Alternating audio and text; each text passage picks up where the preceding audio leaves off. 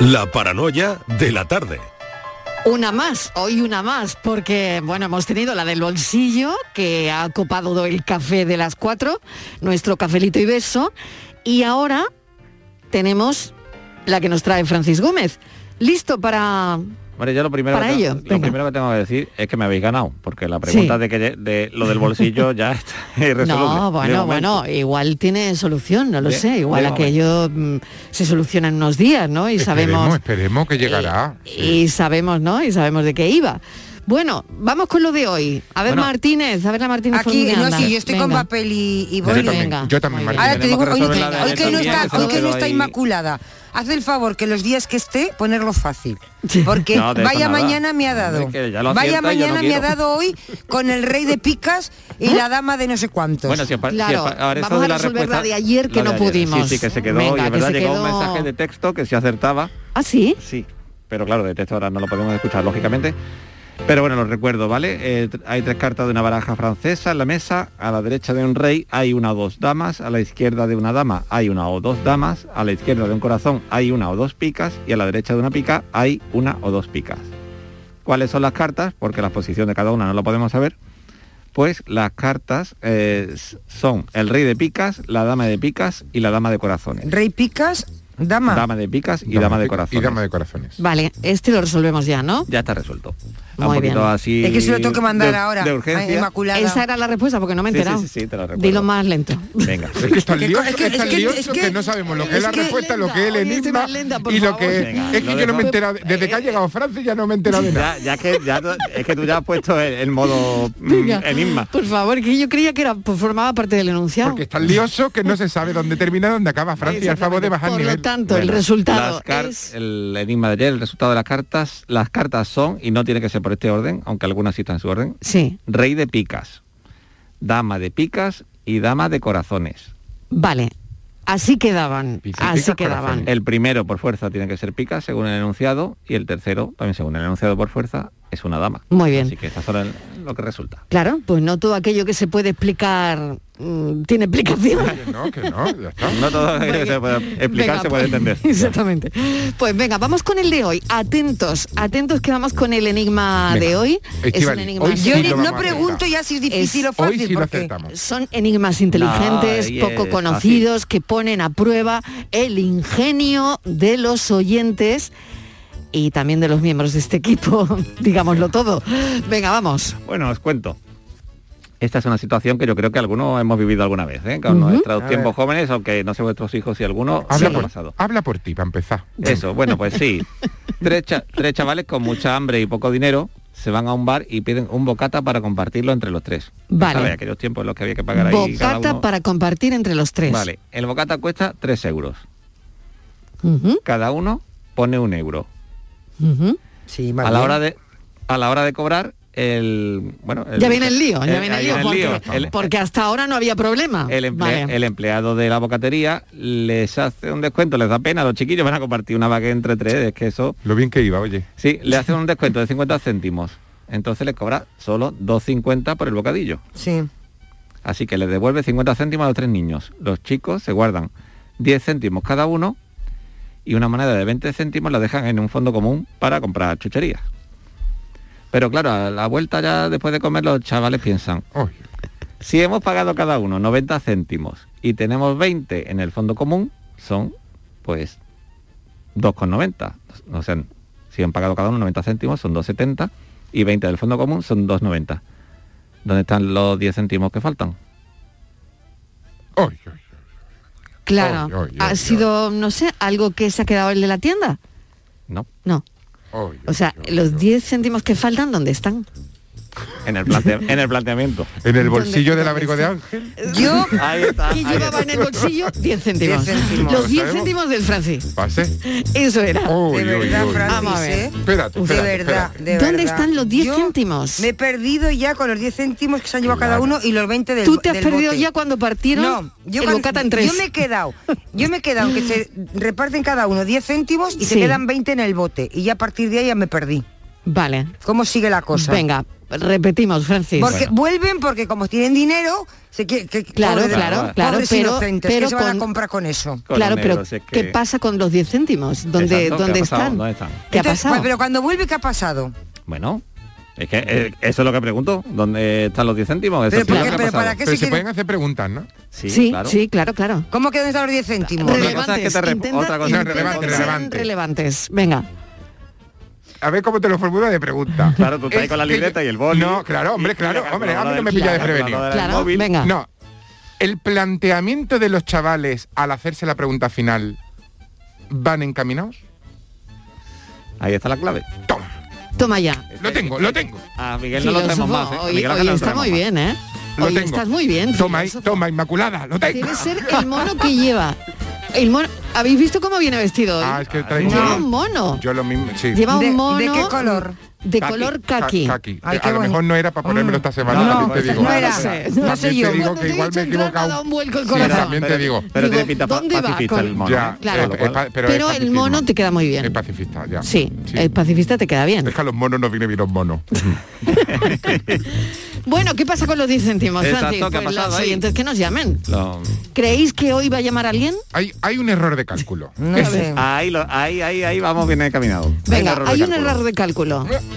En todo este Solo lío hay puede- un error de cálculo. puede- Digamos decir que los tres chavales no creo que aprobaran muy bien matemáticas en el Ah, colegio. madre mía, que, que ha habido un error de cálculo. Pobrecitos, que tenían hambre. Bueno, pues venga, nada, si los oyentes lo saben, se ponen en contacto con Francis Gómez y lo escucharemos al final del programa. La solución y los oyentes. Gracias, Francis, hasta ahora. Gracias, Hasta hasta, ahora. luego. Miguel, hasta ahora. Hasta ahora. Hasta ahora, Estivaliz.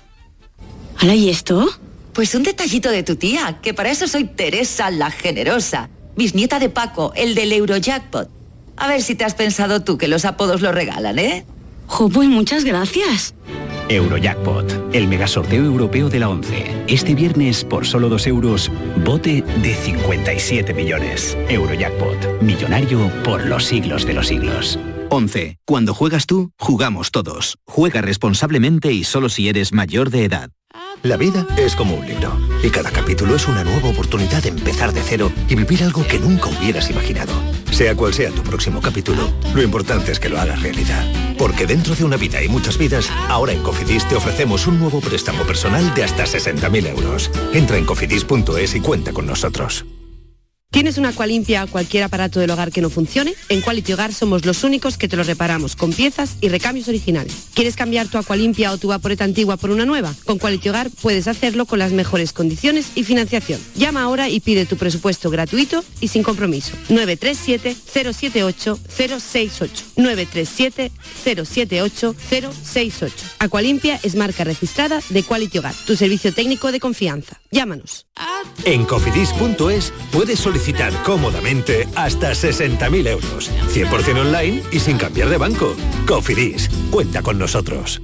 En Canal Sur Radio, por tu salud, responde siempre a tus dudas. Apnea del sueño e hipertensión arterial, dos patologías que a menudo van unidas y que afectan al sueño. De eso vamos a hablar esta tarde con el doctor Campos del Hospital de Valme, uno de los cuatro españoles que han participado en la actualización de la guía sobre patologías del sueño. La apnea, nuestro objetivo esta tarde en directo. Envíanos tus consultas desde ya en una nota de voz al 616-135-135. 616-135-135. Por tu salud, de lunes a viernes, desde las 6 de la tarde, con Enrique Jesús Moreno. Súmate a Canal Sur Radio, la radio de Andalucía. La tarde de Canal Sur Radio con Mariló Maldonado.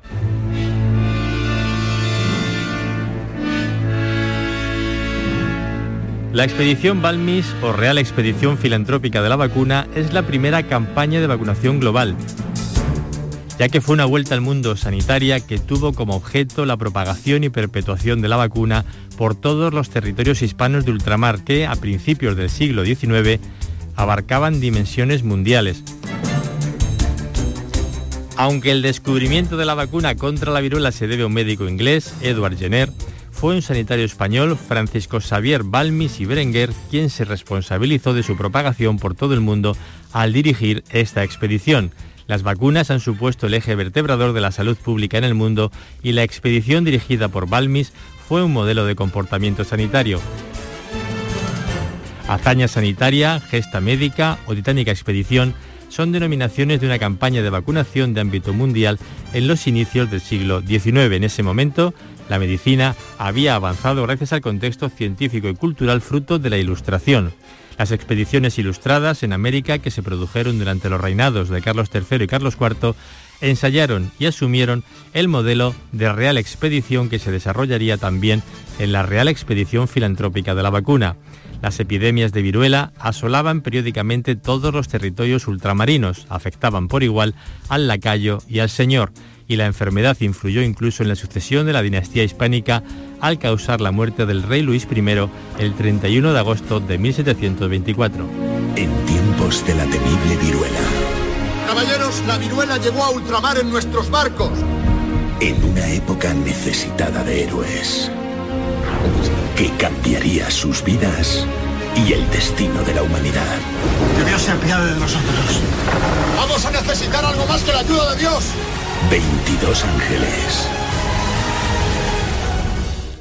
Los mayores hallazgos de la medicina tienen una historia de película, como han oído en ese tráiler que hemos querido ilustrar para presentar la expedición de Balmis, el primer modelo de la lucha global contra las pandemias.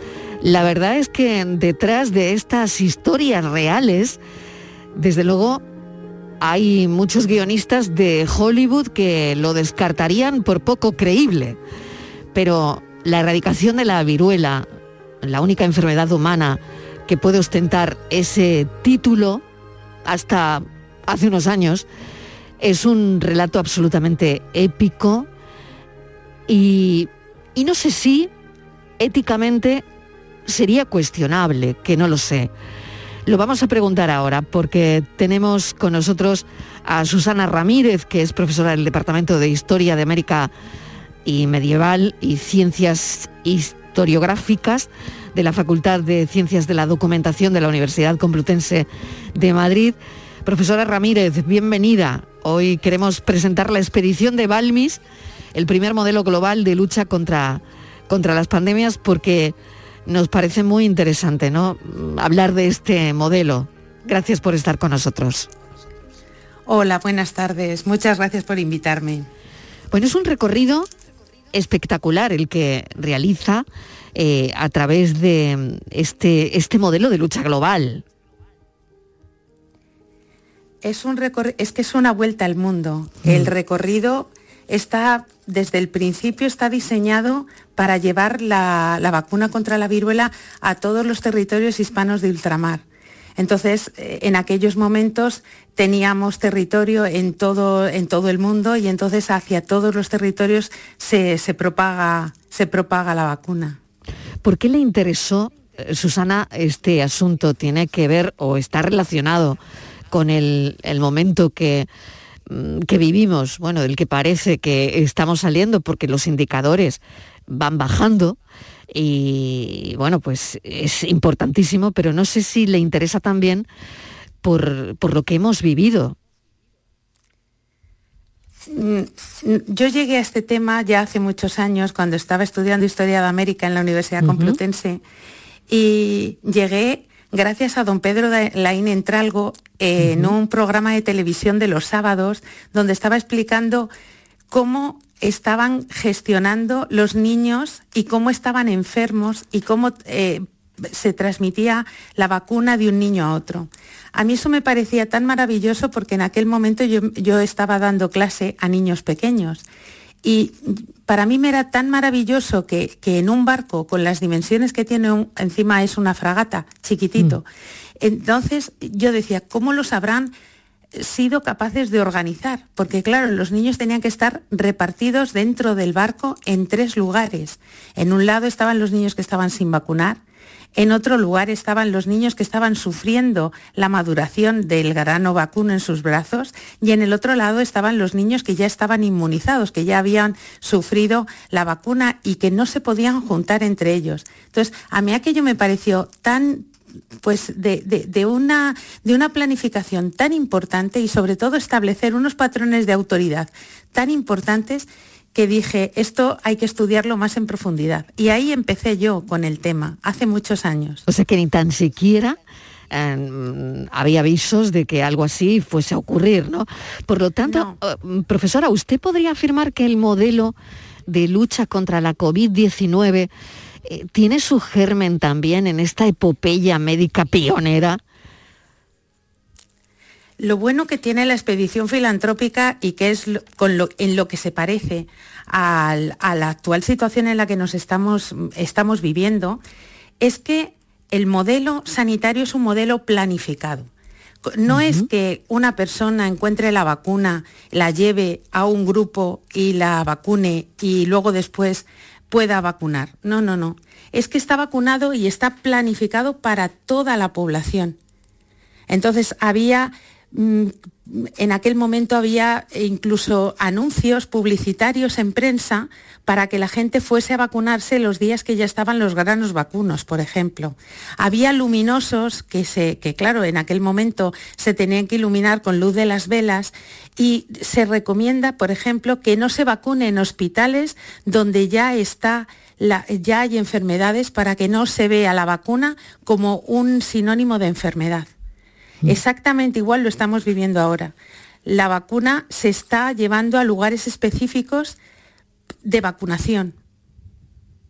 Claro, eh, profesora, pero fíjese, ¿no? A veces lo que nos llega es que con la desigualdad no ha llegado a todos los países por igual, desgraciadamente, ¿no? En aquel momento tampoco. Mm. Eh, a todos los países por igual tampoco llegó, pero a todos los territorios hispanos por igual sí llegó. Es decir, en, los territorios, por ejemplo, en la Capitanía General de Quito o en la Capitanía General de Caracas o en el Virreinato de, Lima o del Perú, llega la vacuna. Y el modo que tiene de establecerse es que se crean unas juntas de vacuna que son específicas para, este, este, esta planificación sanitaria se establecen unas rutas de comunicación, una legislación específica para ello. Se le financia a la expedición, no se la deja a su libre albedrío. Entonces, todos estos elementos hacen que la expedición sea un éxito en aquel momento y que puede ser modelo para futuras pandemias como lo hemos visto ahora. Fíjese, ¿no? Qué curioso, ¿no? Y qué reveladora es la historia, ¿no? Porque la Operación Balmis en el siglo XXI y la Real Expedición Filantrópica de la Vacuna en el siglo XIX, han dado respuesta a unas sociedades abrumadas por, por, lo que nos estaba pasando, ¿no? Por el dolor, angustiadas, por el dolor de los fallecimientos, ¿no? Angustiadas por la incertidumbre, ¿no? Y en esas dos sociedades, una del siglo XXI y, y la del siglo XIX, era ese virus minúsculo que hizo tambalear al mundo, ¿no? Que hizo tambalear los pilares de, de la sociedad. El primer problema que tuvieron las sociedades en estos momentos y entonces y ahora ha sido el miedo. Es decir, el miedo mm. a no saber qué nos estaba pasando, el miedo a no tener las respuestas frente a, ese, a esa amenaza y la imposibilidad de poderle hacer frente desde, desde la persona, es decir, desde el individuo. Es necesario el colectivo, lo, vimos entonces y lo vemos ahora. Eh, mm, son necesarias la participación de autoridades locales, de autoridades políticas, de autoridades militares, la Iglesia. Desde los púlpitos se hicieron campañas para la vacunación a favor de la, vacuna contra la viruela. Entonces, ¿qué pasa? Que nosotros lo que estamos viendo es que es, es, un contexto en el que nos tenemos que mover todos, no nos podemos mover cada uno por nuestra cuenta.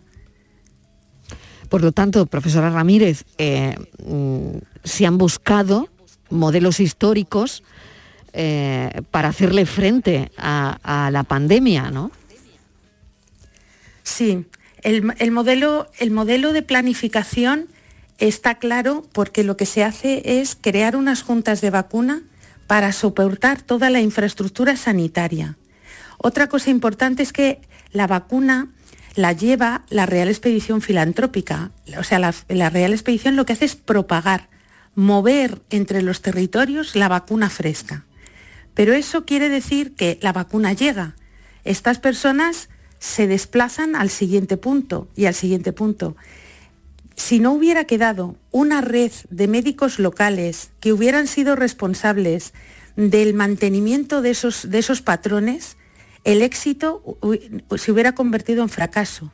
Es decir, no hay una, mm, em, un envío de la vacuna sin una perpetuación de la vacuna. Mm. O sea, el objetivo es mantener en el tiempo la vacuna a los territorios a los que, estos, a los que esta llega.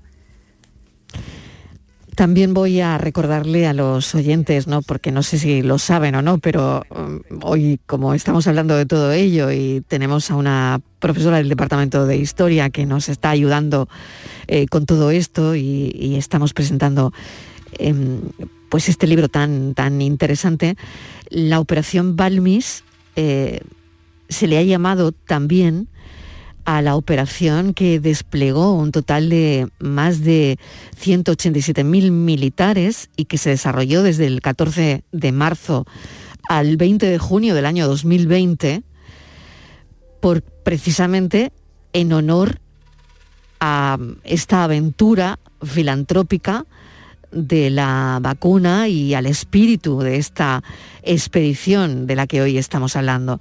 Así que por eso y en recuerdo y tributo eh, a esa aventura sanitaria, la operación militar eh, durante la pandemia, en ese momento de confinamiento que tuvimos, por eso se llamó Operación Balmis, profesora. Sí. Balmis es que había participado en, tanto en ejército de tierra como en armada. Mm. Eh, había estado en el sitio de Algel, en el sitio de Gibraltar, se había marchado a América junto con el regimiento de Zamora y conocía perfectamente lo que era la estructura y la autoridad militar. Eh, por ser militar y por, haber, y por conocer perfectamente América, por eso se le, se le selecciona y se le elige para participar en esta expedición. Balmis cuando va con la vacuna, propagando la vacuna, no era la primera vez que iba a América, ya había estado en tres ocasiones más. Entonces conocía perfectamente el territorio era el único de la expedición que lo conocía. Todos los demás eran personas, por decirlo de alguna manera, neófitos en este, en este mundo, mm. en esta geografía. Mm. Pues aquí se puso al servicio de la humanidad porque ha llegado hasta nuestros días, ¿no? Los valores, como usted cuenta en el libro, de generosidad humana, científica, política, que con todo lo que estamos viviendo ahora mismo, eh, fíjese, ¿no? Lo que significó esta expedición para todos, ¿no? En el siglo XIX no sabíamos que nos iba a llegar en el XXI una pandemia y al final pues son valores de, generosidad científicos y políticos que en aquel momento dieron, dieron su fruto, ¿no? Claro, es que yo creo que lo que no tenemos que abandonar o olvidar estos patrones que nos han servido como modelos. Hmm. Y de hecho, los militares eligieron de una manera sobresaliente el nombre para llevar a cabo esta expedición. Primero por la calidad humana que tenía Balmis, pero también por su, por su quehacer como científico y como sanitario. O sea, fueron no solamente él, sino todos los miembros que participaron en la expedición dieron, dieron la vida, es decir, se dejaron vida a lo largo del, camino. Incluso uno de ellos, que fue el subdirector que llevó, la que llevó y capitaneó la expedición por América del Sur, José Salvani, murió en Cochabamba sin, poder terminar la expedición. Profesora, pues ha sido un placer que nos lo cuente. Eh, lo queríamos contar hoy en el programa porque estamos en, un momento tan, tan difícil que nos agarramos a todo lo que la historia puede traer de grande y de, de bueno, ¿no? Así que mil gracias por habernos acompañado. Este libro es una apuesta del CSIC para poner en valor la figura de Francisco Xavier Balmis, los expedicionarios, y los niños vacunados, transportadores de la simiente de la vacuna, en un contexto tremendo de aquel momento de incertidumbre social y también política, porque hay que recordar que el contexto eran las revoluciones en América y Europa, ¿no? Así que mil gracias, profesora, por habernos contado. eh, pues algo tan importante. Muchas gracias, muchas gracias por acogerme en vuestro programa y feliz tarde a sus oyentes. Muchas gracias. Feliz tarde. La profesora Susana Ramírez del Departamento de Historia de América Medieval y Ciencias Historiográficas de la Universidad Complutense de Madrid, hablándonos hoy de algo muy grande que ha llegado hasta nuestros días, la expedición de Balmis.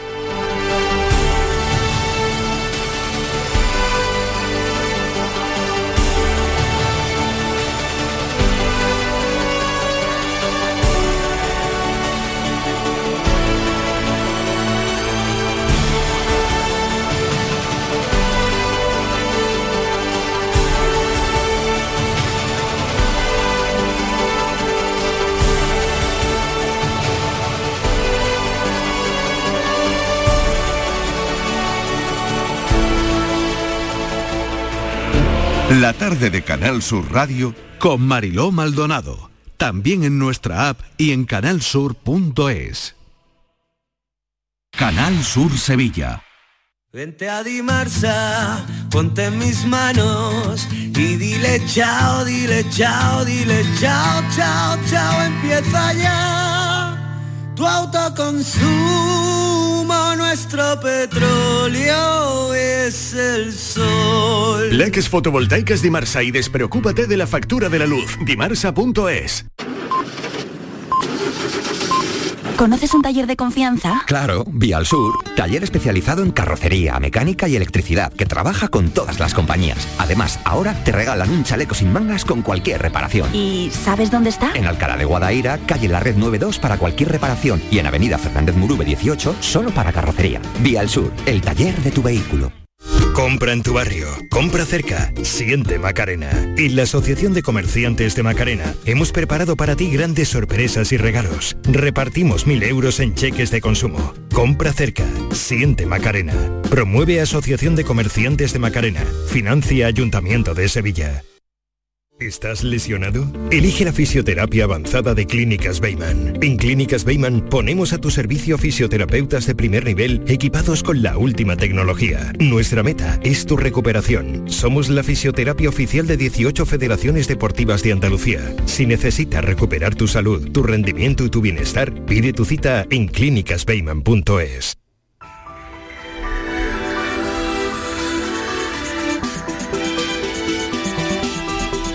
Nos detenemos un momento en el programa de Enrique Jesús Moreno para que nos cuente a partir de las 6 de la tarde que llevamos hoy. Enrique, ¿qué tal? Bienvenido. Hola, muchas gracias Marilón por este huequecito de cada tarde. Mira, eh, vamos a hablar de la apnea del sueño hoy. Sí, porque es un tema importante. Fíjate que afecta a entre un 6 y un 10% de la población. Y además vamos a tener un especialista, siempre buscamos eh, los mejores, con más Claro. experiencia, que los hay mucho en todos nuestros hospitales públicos, privados. Y hoy vamos a estar en el servicio de neumología del Hospital de Valme de Sevilla. Allí trabaja como jefe de esa unidad el doctor Francisco Campos, que además es uno de los mm, cuatro neumólogos españoles y el único andaluz que, ha intervenido en la revisión de lo que es eh, la Biblia eh, en cuanto a la medicina del sueño. Principios y práctica de la medicina del sueño eh, se reedita y se va actualizando y el doctor ha intervenido precisamente con uno de los capítulos dedicado a la apnea del sueño y la hipertensión arterial, que es un tema, como digo, que puede llegar a, complicar la vida del 10% de la población en nuestra Andalucía. Así que vamos a estar con él, vamos a aclarar todas, las dudas que planteen nuestros oyentes y vamos a saber más sobre su trabajo y sobre este fenómeno cada vez parece más prevalente, Mariló, de la apnea del sueño. Pues estaremos muy atentos y seguro que hoy tendrás muchísimas llamadas, Enrique. Pues sí, ya gracias. eh, esta mañana a las 9 ya me Claro, estaban llamando, claro, ¿sabes? Ya estaban entrando, ¿verdad? Claro, bueno, pues estaremos muy pendientes. Gracias, un beso, cuídate Vale, mucho. hasta luego. Hasta ahora, adiós. Disfruta de Andalucía y de la radio hasta enamorarte. Escucha, siente y déjate seducir por una tierra repleta de tradiciones, de una gastronomía de bandera, de patrimonio cultural fascinante y una gente única. En Gente de Andalucía, los sábados y domingos desde las 11 de la mañana con Pepe da Rosa. Quédate en Canal Sur Radio, la radio de Andalucía. La tarde de Canal Sur Radio con Mariló Maldonado.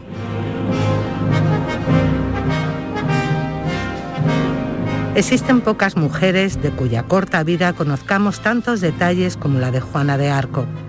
El juicio al que fue sometida en la ciudad de Rouen en 1431, del que quedó un prolífico registro escrito, así como los interrogatorios del proceso de rehabilitación a los que dos décadas después de su muerte fueron sometidas las personas que la conocieron, son una fuente preciosa para reconstruir la extraordinaria historia de una de las más grandes santas y guerreras de todos los tiempos.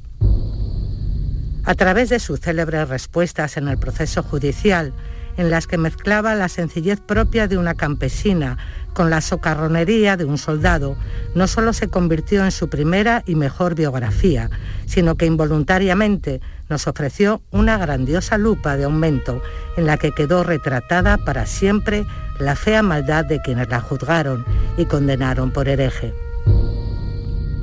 El juicio es, sencillamente, uno de los documentos más apasionantes y angustiosos que podremos leer nunca.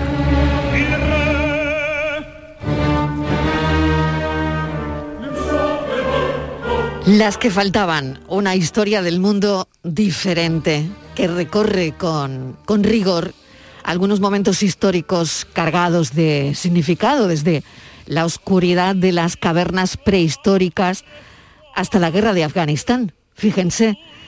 Y este es un ensayo de Cristina Oñoro que nos acompaña esta tarde en el programa. ¿Qué tal, Cristina? Bienvenida. Muchas gracias, Marilo. Bueno, cuéntame cómo empieza todo, porque claro, esto Fíjate, estamos en una semana importante, eh, muy cerquita del 8 de marzo, y tu historia está muy conectada al 8 de marzo. Cuéntanos por qué. Bueno, como cuento en el prólogo de las que faltaban, esta historia comenzó a hilarse, me comencé a, a enredar en su madeja el 8 de marzo de 2018 en las manifestaciones que por la mañana en la ciudad universitaria en Madrid de la Complutense tuvieron lugar. En ese momento eh, veo la pancarta de una estudiante, de una de mis estudiantes, que eh, está escrito No hay mujeres en mi temario de literatura.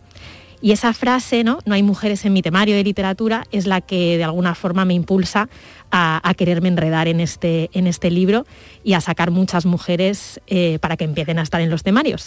Luego hay otra cosa que ocurre más tarde con unos fascículos que también, eh, bueno, pues eh, es como otra, otra señal, Cristina, que recibes, ¿no? Exactamente, como cuento también, en esos mismos años se generó una pequeña polémica eh, porque una conocida editorial tenía previsto comercializar a gran escala un coleccionable con muñecos y fascículos titulado La aventura de la historia en mayúsculas y en esa aventura de la historia pues ninguno de los personajes era una mujer. Nadie. Nadie. Ninguno. Ninguno. Luego rectificaron. En esa aventura de la historia, en un principio, el catálogo era todo de hombres. Pues sí, Leonardo da Vinci, Mozart, los roles genéricos, eh, caballero andante, eh, guardián del fuego, eran todos masculinos. Entonces se generó una polémica muy de esos años también, que es interesante la respuesta, porque esa fue la última vez que se contó la historia sin nosotras, pero si vamos hacia atrás, como hago en el libro, pues ha tenido lugar ese, esas omisiones vienen de, muy lejos. ¿Qué esperas de este ensayo? ¿Para quién es, Cristina? ¿Para quién es este ensayo? Pues yo lo he escrito además durante estos dos años de, de, pandemia, porque aunque me empecé a enredar en 2008, en 2018, empecé a escribirlo verdaderamente eh, coincidiendo con, el primer confinamiento. ¿no? Entonces lo he escrito en, mucha soledad y la verdad es que quería que, fuera un ensayo que pudiera llegar a, la verdad, a muchas personas. ¿no? Yo vengo de la universidad donde a menudo escribimos libros, trabajos, artículos y nos dirigimos forzosamente a un lector más especializado.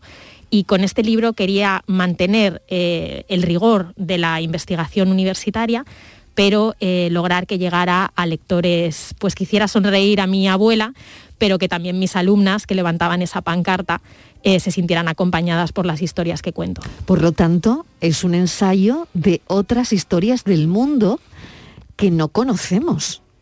Exactamente. El, el, ensayo recorre 13 momentos cargados de significado de la historia de la humanidad, utilizando las biografías de 13 mujeres, pero algunas de ellas son muy conocidas, ¿no? como por ejemplo Cleopatra o Marie Curie, Juana de Arco, pero me aproximo a sus historias a partir de piezas que nos han faltado. Por ejemplo, en el caso de Cleopatra, tiro del hilo de su hija, que pocos saben que tenía una hija, Cleopatra Selene, para ver cómo conmemoró su la memoria materna. En el caso de Marie Curie, pues me pregunto, ¿y cómo hacía Marie Curie con dos hijas pequeñas que quedó viuda tan joven para quedarse en el laboratorio y ganar un premio Nobel, ¿no? Y descubro pues toda su historia familiar, ¿no? Entonces la mirada que pongo en estos personajes trata de venir de ese presente, ¿no? de ese 2018, de esa pancarta de lo que se llamaba entonces ya esta cuarta ola feminista, que nos acerca a estos personajes planteando cuestiones que tenemos ahora mismo abiertas. ¿Qué sombras has encontrado en, toda esta investigación que, has hecho y que, bueno, que está aquí, por suerte, ¿no? Que tenemos ya este libro, que las que faltaban ya, las que faltaban ya están en este ensayo, ¿no? Pero, ¿a dónde te ha llevado tu investigación? ¿Qué cosas te has ido preguntando? Pues la verdad que las que faltaban seguirán faltando, ¿no? El, tapiz mm. se, seguirá, se seguirá abordando de la mano de cada una de ellas venían otras muchas mujeres, no quería presentarlas como em, excepciones ¿no? o las únicas, ¿no? sino que tratar de bordar precisamente una, una genealogía. Y bueno, pues lo que me llevo es eh, la magia de algunos momentos que he podido visitar con la imaginación, como por ejemplo el momento en el que la pintora Sofonis Van sola con noventa y pico años, pues se encuentra con Van Dyck, un veinteañero que va a visitarla, porque en ese momento es la gran dama del retrato europeo, o el momento en que la filósofa Simone Weil en, París, pues se entrevista con Trotsky y tiene una discusión a grito pelado. Entonces me llevo esos momentos un poco casi de, de imaginación, de poder haber estado esos ratitos con estos personajes de la historia. Y es donde también utilizas ahí la ironía, ¿no? La ironía de, al final de todo lo que ha pasado para que estas mujeres no hayan estado en, la, historia, ¿no? formando parte de... No hay un titular que diga grandes mujeres de la historia por fascículos. Eso no existe, ¿no? No ha existido. Claro, efectivamente la, ironía es, eh, es, la actitud, ¿no? Yo quería escribir un, un ensayo que nos hiciera sonreír sonreír por desmitificar, ¿no? por volver a revisar esos grandes relatos que hemos contado sobre el hombre de la prehistoria, sobre el conquistador, y revisarlos desde otros lugares y reírnos, ¿no? Reírnos de, los, de esas historias que nos contamos, que tienen mucho de mito, ¿no? Y mm. ahí es donde está la ironía como relación también un poco subversiva con, el pasado.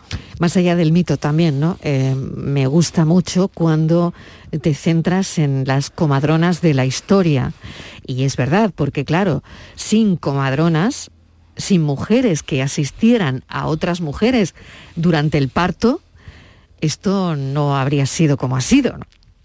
Exactamente, esa es una idea que circula ¿no? en el libro. Eh, estaba eh, escrita en otra pancarta de mis estudiantes ¿no? que decía sin Hermione eh, Harry Potter habría muerto en el primer libro.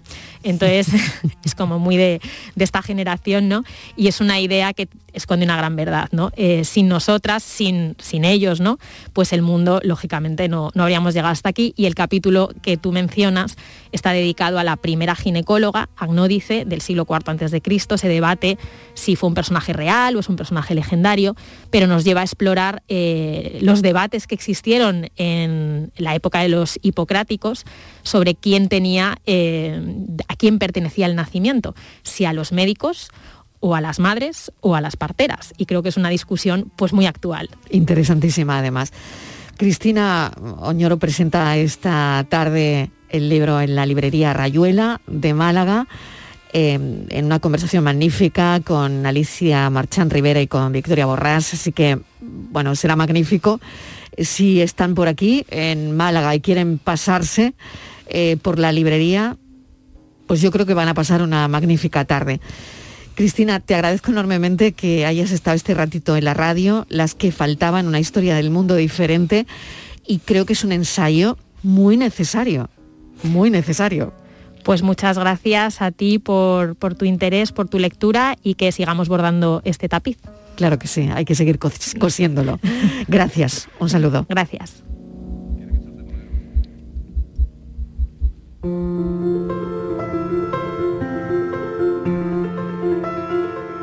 El eterno femenino o las mujeres en mi vida. Hubo una señora que me enseñó que cuando en la calle hay necesidad, la merienda se comparte como se comparte una pelota. Una maestra que me acercó hasta los libros para dejarme allí y que no se rió, como toda la clase, con mi exposición sobre Rosalía, la de Castro.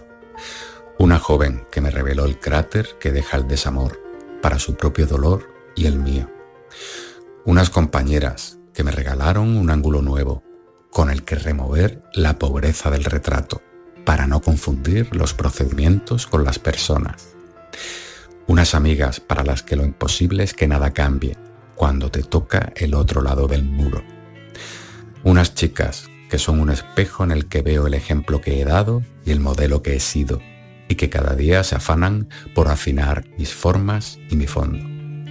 Y una mujer valquiria, desprendida y lúcida, que me acompaña en este delirante viaje y me demuestra de manera empírica e inagotable que el amor es generoso y valiente o no lo es. Así que en lo que a mí respecta, lo femenino es eterno y lo eterno es femenino, como la propia vida, claro. Feliz día, mujer.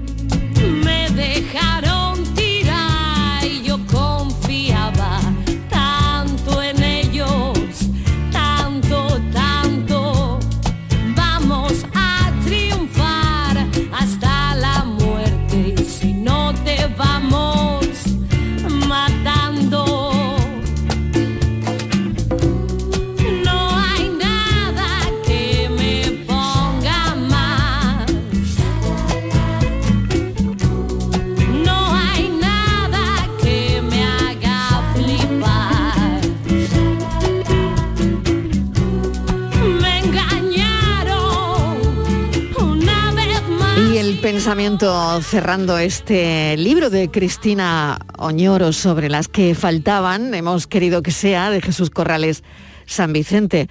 Eh, luego tendremos también otro pensamiento, pero cuando Jesús Corrales San Vicente ha terminado diciendo feliz día, mujer, eh, claro, no hemos llegado todavía al 8 de marzo, pero es que tenemos que tener días felices las mujeres todos los días, ¿no?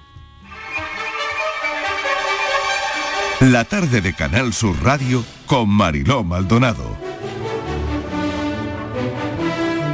Seguimos con la cultura, con nuestro hombre de la cultura, Diego Abollado, que llega ahora mismo al programa. Diego, ¿qué tal? Bienvenido. Nos vamos al Museo de Bellas Artes de Sevilla a mirar un cuadro que es un icono absoluto de este museo y de toda la pintura barroca andaluza, la Inmaculada Colosal de Murillo, de más de 4 metros de alto por 3 de ancho. Una obra magnífica, pero que esconde un gran secreto que tiene que ver con la ciencia y con la tecnología.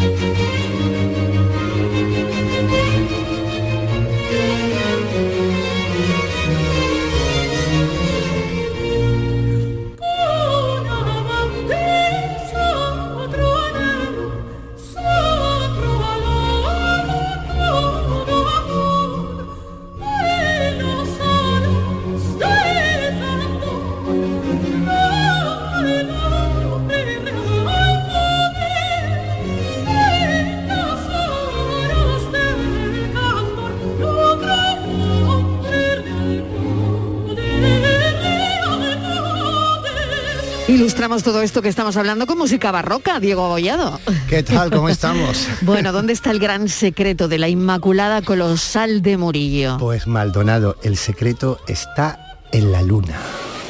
T minus 10, 9, 8, 7, 6, 5. No puede ser, pero ¿qué relación tiene todo esto con la luna? Mira, en todas... Si esto es una cuenta atrás, ¿no? Esto es una cuenta atrás del, del- del- del Apolo, del Apolo que se iba a la luna. Y aquí tenemos las, mira, las palabras de, de- de- de Armstrong. A ver. It's almost like a powder. Ground mass is very fine. Dando norte cuando llega la luna. La- Anda. Ahí en breve va a decir aquello de pequeño paso para la humanidad, pequeño paso para el hombre y gran paso para la humanidad, es verdad. Y, y bueno, y, esto qué relación tiene con la Inmaculada de Murillo? Bueno, pues es verdad, también tienes mucha razón. No, no, no, no, yo, yo siempre me sorprende Diego No, Abollado. Mira, o sea que, sí tiene relación, tiene relación venga. porque mm, si esto fue un, un salto, el, el que llegara al hombre a la luna fue un, salto, un salto brutal, ¿no? Un salto, Sí. bueno, pues un salto que define toda una época y toda, y toda una forma de ver una era.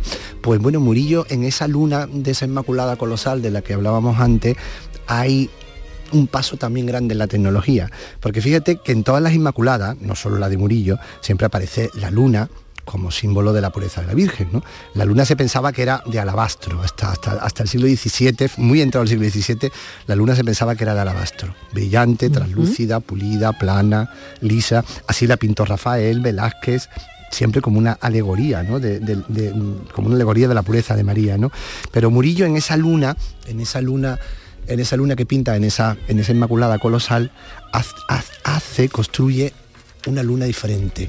Construye la primera, la primera luna científica, la primera luna real, la primera luna tal como empezaron, empezaba. Moderna. Exactamente, moderna. O sea, la primera tal como luna la veía, moderna, Tal como claro. lo veía Galileo, es decir, una luna Geográfica. Efectivamente, una luna geográfica, evidente, exactamente. Entonces, mm, es Bueno, mucho, pues claro. entonces, claro, ahí es donde vamos, ¿no? Murillo pinta, por lo tanto, esa luna, ¿en qué año, Diego? Pues mira, el cuadro, el cuadro que estamos, que- que- del que estamos hablando es en 1650, ¿no? Eh, y es una luna que ya te digo, nada tiene que ver con esa luna idealizada, ¿no?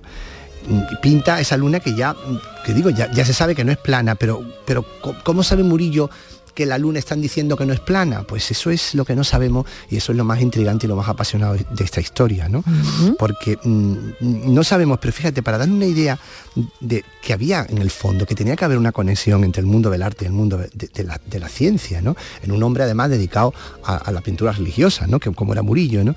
Pero tú fíjate, el cuadro lo pinta en 1650. En 1610, Galileo que es el padre de todo, es el padre que, que descubre las, la geografía y las rugosidades, como llamaban entonces, de la luna. Galileo había publicado en latín un libro en 1610 en el que habla, en el que está contando esto, en el que lo cuenta. Un libro en latín, un libro que, que no tiene una gran difusión, un libro además, mm, pues bueno, con toda, con toda la censura y todas las prohibiciones de la iglesia. Y en 1632 publica ya en italiano un diálogo sobre los dos sistemas del mundo en el que, en el que, en el que bueno, en el que vuelve a poner con dibujos y de manera clara que la luna no es traslúcida ni es de alabastro, sino que la luna tiene manchas, tiene montañas, tiene valles, tiene cordilleras. ¿no? Entonces, claro, tú fíjate que entonces no estaba la, la revista Nature, la revista Totalmente. Que al año, que a los dos años de una Ni investigación lo publica, exactamente, ¿no? Entonces, No teníamos nada entonces, de eso, eso claro, es la grandeza. ¿no? Que en tan poco tiempo, en una misma época, en dos mundos tan sumamente alejados, como el Mm. mundo de un matemático que trabaja en Venecia y trabaja en la, en la- en la cor- en la corte de, de los Medici en Florencia, y que es un hombre muy adelantado a su, a su- a su tiempo y científico, conecta con una idea con, con- con un señor que es un gran pintor, pero que bueno, tenía como clientes fundamentales a la iglesia y que además tenía muchísimo trabajo, porque Murillo no paraba de trabajar, es decir, que Murillo tenía que encontrar sitio y espacio para poder, para poder ver Oye, de lo que se estaba hablando en el Claro, mundo. y Murillo pudo ver la luna por un telescopio. No, eh, yo no lo sé, si mm, yo qué sé, Pues pues, dijo, oye, mm, voy, voy a voy a pintar la luna y la voy a mirar por un telescopio. Pues fíjate que Eh, yo no creo lo que sé por si ahí- hay documentación de, Pues de- mira, algo, sobre algo hay, por ahí pueden ir los tiros, fíjate, es lo primero que, porque es verdad que acceder a, a los libros de Galileo, que eran libros además, como te digo, prohibidos, mm, era difícil, además Claro, que él se arriesgara, que él claro, se arriesgara, no, claro, claro, y que él se arriesgara a pintar algo que no había visto, pero tú has dicho antes una cosa muy interesante, Murillo pudo ver la luna en un telescopio y pintó lo que vio. Pues yo creo, como te digo, por ahí, por ahí pueden, a ver, por ahí pueden ir los tiros. Mira, en 1623 se publica aquí, por un cordobés llamado Benito Daza, un libro que se llama El uso de los anteojos, ¿no? El uso de los antojos le llamaba él, pero bueno, eh, la traducción correcta es de los anteojos, para que nos Sí, entendamos. Y en este libro que habla, habla, son, se basa en los principios de la, de la óptica, ¿no? Incluso se habla de enfermedades del ojo y tal. Es un libro de una, de una riqueza oftalmológica importante, ¿no? Pero además al final del libro cuenta también cómo con los anteojos se puede, se puede ver y se puede ver a grandes distancias y se puede ver el cielo. Y cuenta, lo cuenta literalmente en el libro, cómo con un telescopio desde la Torre de Sevilla, mm, imaginamos que tenía que ser la Giraldo la Torre del Oro, porque la Torre de. Sevilla, pues desde la Torre de Sevilla, con un grupo de interesados, de amigos, observan el cielo con un telescopio. Así que si en 1623, que estamos hablando 20 años antes mm, de que pintara, la, que pintara Murillo esta Inmaculada, ya había en Andalucía gente que estaba mirando el cielo y que estaba viendo las estrellas y estaba viendo la luna, pues entonces ya por ahí nos cuadra un poco más toda esta historia. Totalmente, bueno, qué interesante, qué interesante lo que nos trae Diego ahora mismo, ¿no? Oye, ¿y cómo se atreve Murillo a pintar la luna para un convento? Porque, claro, Galileo tenemos que saber también que sufre esa persecución de la Iglesia por sus avances, ¿no? Por- por- en fin, ya lo hemos contado, ¿no? Era un hereje. Pero no, al final Murillo los pone encima de la mesa y dice, bueno, yo lo voy a pintar. Claro, yo, no me imagino, además en, un- en un tamaño tan grande, ¿no? Como decíamos antes, un tamaño, porque estamos hablando de, una, de, un, de un cuadro que tiene cuatro metros, cuatro, más de cuatro por tres, como... fíjate, Galileo sufrió un arresto en su casa donde estuvo prácticamente la mayor parte de su vida, no podía salir a la calle, era como un confinamiento perpetuo. Sí, sí.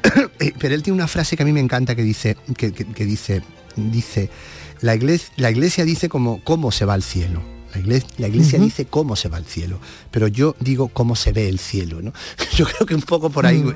yo creo que un poco por ahí es por donde Murillo diría, oye, pues yo, si así es como en la luna, yo la pinto, ¿no? No sabemos cómo esos frailes franciscanos de Sevilla, ¿no? Porque Ujú. fue, fue la, la- la- la- la Inmaculada de la que estamos hablando, estaba destinado al convento de San Francisco el Grande en Sevilla. Yo no sé cómo esos frailes franciscanos mm, mm, dirían o, o aceptarían o percibirían esta luna un tanto manchada y no tan, tan- y no tan pura como la que acostumbrados a ver, ¿no? Pero el caso es que el cuadro estuvo ahí, ¿eh? ahí se quedó colgado y, y ahí estuvo todo el tiempo. O no se enteraban, o pasó desapercibido, o no conocían a Galileo. Y, y- y- y Murillo les hizo un juego y les hizo una especie ahí de, de- de- de recorte, de recorte intelectual científico y se la y se la metió doblar como decimos ordinariamente aquí, pues puede ser, no sé. Pero realmente es, es impresionante porque ya te digo que después de Murillo se van a pintar muchas lunas en Andalucía, en España, en todo el orbe católico y siempre van a atender a esa pureza. Sin embargo, Murillo es el primero que la mancha y dice, la luna no es translúcida y no es plana. Pues me encanta conocer la intrahistoria, intrahistoria de- Claro. de, de todo esto y lo que tienen que hacer es ir al Museo de Bellas Artes de Sevilla que hay ahí para un ver equipo magnífico que, que está todo el tiempo pendiente, hay que pensar que todas estas, todas estas cosas que estamos hablando nos las desvela, que nos Claro. las cuentan a los periodistas, un personal magnífico, Claro. como la restauradora Lourdes Paz, que la tengo que nombrar, porque es una de estas personas que siempre está analizando y viendo las esquinas de los cuadros, lo que, lo que no parece, lo que no tenía que ser y es, ¿no? Con lo cual eso es muy interesante. Muy bien, vamos al enigma, que tengo a Francis ya por aquí. Hola, Prepárate, Diego. Venga, Venga, vamos. no, hoy, hoy casi que no va a dar tiempo, pero vamos a poner a los oyentes. Venga. Tres chicos con hambre se compran un bocadillo entre los tres. El bocadillo cuesta 3 euros y ca- cada uno pone un euro. Al pagarlo, el empleador les rebaja 50 céntimos, les devuelve 50 céntimos a los tres niños y se guardan 10 céntimos cada uno y otros 20 de fondo común. Pero luego se preguntan que si ha pagado 90 céntimos, 9 por 3, 27, no le ha dado bien la vuelta. Venga, resultado. ¿Voy a llamar a alguien? Eh, buenas tardes, Hola. Mariló y equipo. Eh, lo- ellos no han puesto 90 céntimos, el planteamiento de ellos está mal, han puesto 93,33, 333 periódicos. Los 10 céntimos que están ahí de suelto de bote lo han puesto ellos. Buenas tardes equipo, buenas tardes Andalucía. Eh, esto es más antiguo que una piruleta de, azúcar. Bueno. El problema es el planteamiento, porque si Exacto. lo Ahí está. planteamos de la siguiente manera, 2.50 que vale el bocadillo, más 30 céntimos que se guarda cada muchacho son 2.80, más los 20 céntimos que se habían guardado para el fondo común, ahí tienen los tres pelotes. Ahí está. El planteamiento es el asunto. Buenas Co- tardes. Sí, señor. El planteamiento era erróneo. Es erróneo, correcto. Era erróneo. Ah, como la culpa era tuya, la culpa era tuya. La culpa era de La culpa era Francis. tuya, Francis. Ya has cobrado, Francis. Diego Bollado, mil Hasta gracias. luego, Hasta la gracias. semana Hasta que viene luego. pensamos.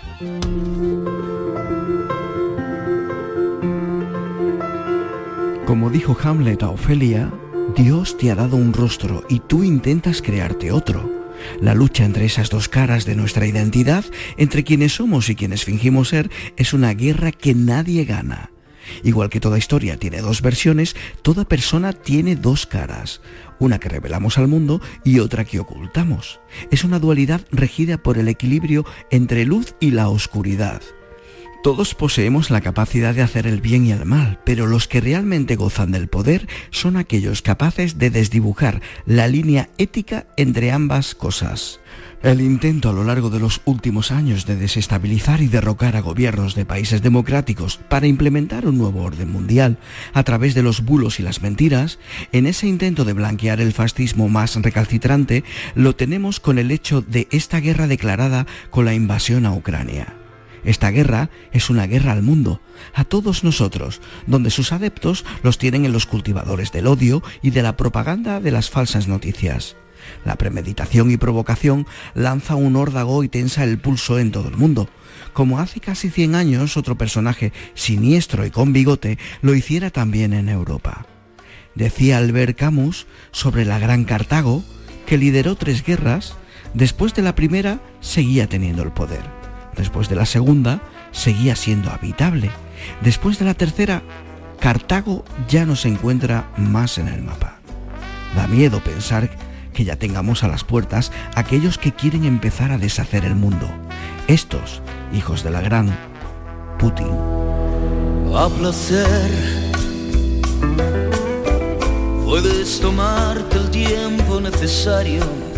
El pensamiento es de Daniel Ortiz ambas aguas y que nos deja pensando. Me despido con una noticia buena y una mala. La mala es que Macron, que ha hablado con Putin, dice que lo peor está por llegar. Eso lo dice Macron. Y la buena es que está lloviendo en buena parte de Andalucía y el agua nos hace mucha falta. Así que, de momento, vamos a quedarnos con, con la lluvia. Gracias por estar ahí, como cada tarde, como cada día. Mañana a las 3 en punto volvemos a contarte la vida. Adiós.